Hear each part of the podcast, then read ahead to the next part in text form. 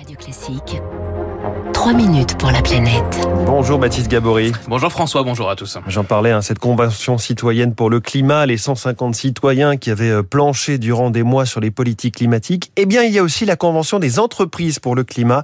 150 dirigeants qui travaillent depuis 10 mois sur euh, de nouveaux modèles économiques. Cette convention se termine ce vendredi. Et les 150 dirigeants entament ce mercredi leur sixième et dernière session de travail avec une convention imaginée donc sur le modèle hein, de celle des citoyens avec des interventions euh, des garants aussi, et une première session qui a eu lieu en septembre dernier, qui était consacrée à la prise de conscience de l'urgence écologique, aux faits scientifiques. Parmi ces 150 dirigeants, Alexandra Mathiolon, directrice générale de Serfim, 2650 salariés dans les travaux publics. Pour ma part, j'ai fait des études euh, dans les énergies renouvelables, donc je pensais être assez sensibilisée au, au sujet, mais pour autant, euh, le fait de se poser et de regarder euh, la complexité du sujet et de voir des intervenants d'une telle qualité, je me suis vraiment rendu compte euh, de l'urgence et ça a été une vraie claque dont j'ai mis plusieurs jours à, me remettre. Euh, et c'est vraiment ce qu'on a vécu lors de cette première session qui nous a permis euh, vraiment de réaliser et de se mettre, se mettre dans l'action. Dans les 150 entreprises, toutes volontaires, hein, elles n'ont pas été tirées au sort comme les citoyens.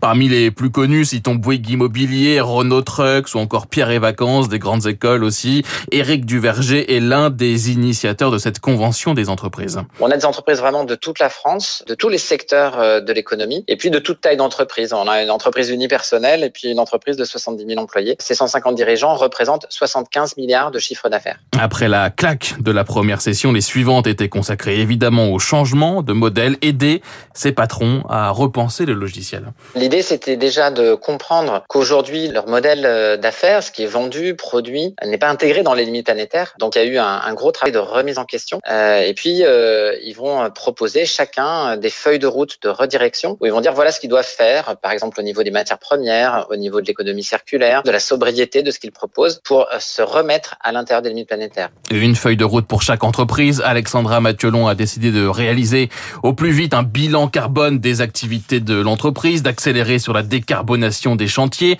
de mieux prendre en compte l'impact de ces chantiers sur le vivant, hein, sur la biodiversité, des actions aussi sur l'énergie la production d'énergie renouvelable sur nos toits, que nous avons très largement accéléré, et une décarbonation aussi euh, de, euh, de la mobilité au maximum.